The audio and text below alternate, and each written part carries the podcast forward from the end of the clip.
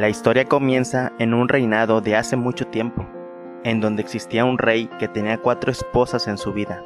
Sin embargo, el rey quería más a la cuarta esposa, en donde la vestía con los trajes más bonitos, la cuidaba demasiado, la adornaba a diario con las joyas más costosas y la complacía con las prendas más finas que encontraba y nunca la perdía de vista. Todo el mundo se daba cuenta que ella recibía lo mejor por parte del rey. Sin embargo, el rey también amaba mucho a la tercera esposa, pues ella era muy guapa y todo el mundo la admiraba, más cuando visitaban el reino otros monarcas. Sin embargo, el rey temía que algún día la tercera esposa se fuera con otro rey más joven. El rey quería mucho a su segunda esposa, porque era su seguridad y su consejera. Siempre que el rey iba con ella, ella lo comprendía y lo hacía sentir seguro de lo que él quería, pues en todo su reinado no había nadie que le aconsejara mejor que su segunda esposa. La primera esposa del rey era una compañera muy fiel que hizo todo lo posible por estar con él, para amarlo y soportarlo. Además de eso, le otorgó una gran suma de dinero para sostener los muchos gastos que el rey tenía.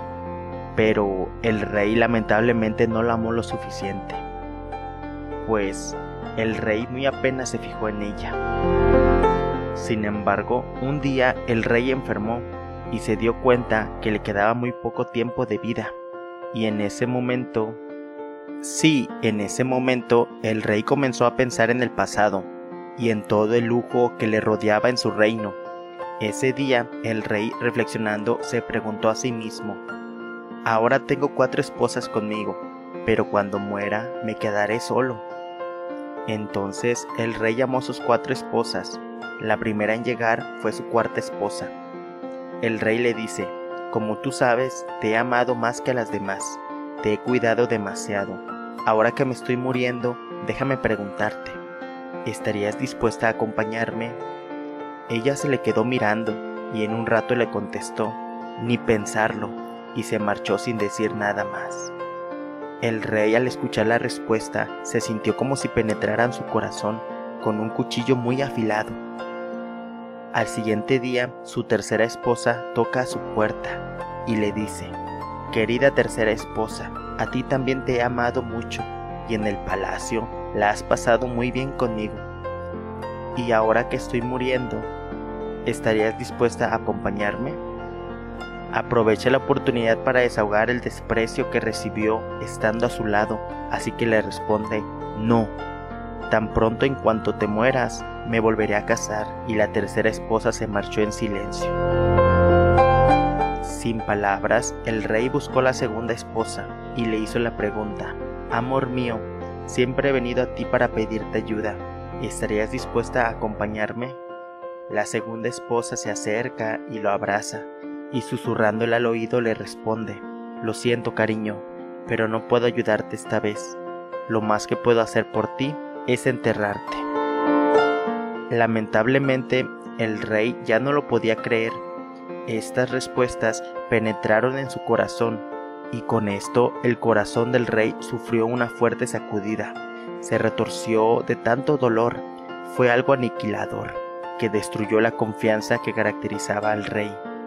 Días después, cuando pensaba en todo lo que había escuchado y sin saber qué hacer, escuchó una voz que le decía, Mi rey, mi dueño y mi señor, yo sí me iré contigo te seguiré donde quiera que vayas, yo seré tu compañera. Entonces el rey caminó hacia donde venía la voz y lleno de sorpresa observó a su primera esposa, corriendo con los brazos abiertos hacia donde se encontraba él, hacia el esposo que siempre amó sin ninguna condición. Era una mujer vieja, arrugada, demacrada, muy pero muy delgada, algo desnutrida por no haber recibido atención alguna. De hecho, Parecía morirse también al verla como estaba, y profundamente afectado por el cuadro que tenía delante, el rey le comentó, Vida mía, cuánto siento que estés así, y lamento no haberte visto antes, cuando tuve la oportunidad de hacerlo. Pero ahora que he reflexionado, me aseguraré de darte tu lugar, te vestiré con las mejores prendas y joyas, y siempre estarás a mi lado. Y no te preocupes, a partir de ahora yo cuidaré de ti. a partir de ahora serás tan importante como las demás esposas. Y gracias por siempre apoyarme, por siempre estar conmigo. Así que el rey y su primera esposa volvieron a retomar ese cariño que algún día le gustó tanto de ella. Y es así como termina esta historia. Y he aquí donde te tengo que comentar lo siguiente. En realidad es que en nuestra vida todos tenemos cuatro esposas. Nuestra cuarta esposa es nuestro cuerpo.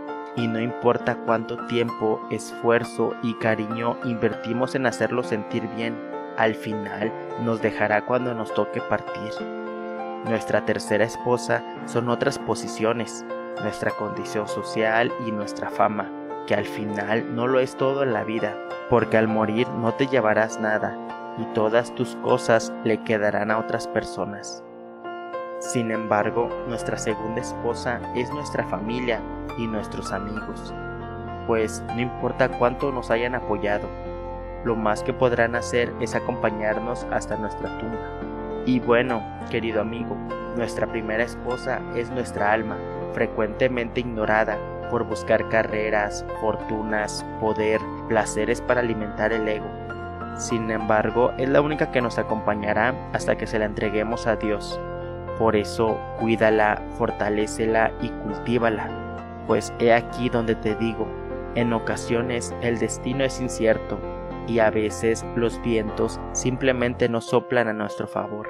Sin embargo, no se trata de creer o no creer en el destino, sino de dejar que las circunstancias nos sorprendan y así abrir las ventanas de nuestra relación emocional. Y esto quiere decir que de vez en cuando es necesario huir de nosotros mismos y de nuestras expectativas para lavar nuestra mente, para tomar perspectivas y contar hasta 10 y llenar de oxígeno nuestros pulmones. Pues recuerda, querido amigo, que lo que no te mata te hace más fuerte y que es precisamente ese impulso es el que te ayuda a recorrer cualquier tipo de camino por kilómetros y kilómetros con los pies descalzos, inclusive si este mismo está lleno de piedras y espinas. Entiende que no todo es sonrisas, alegrías o verdades, pues en algunas ocasiones también somos mentiras las que nos cuentan o las que nosotros mismos nos decimos o les decimos. Somos las críticas y las lágrimas que no lloramos. Esto nos ayudará a no perder trenes y a no arrepentirnos de aquello que hemos perdido por nuestra inseguridad e inmadurez. Pues he aquí la importancia de respetar cada una de nuestras decisiones y la importancia de saber clasificar nuestros errores y de disfrutar los vientos del cambio.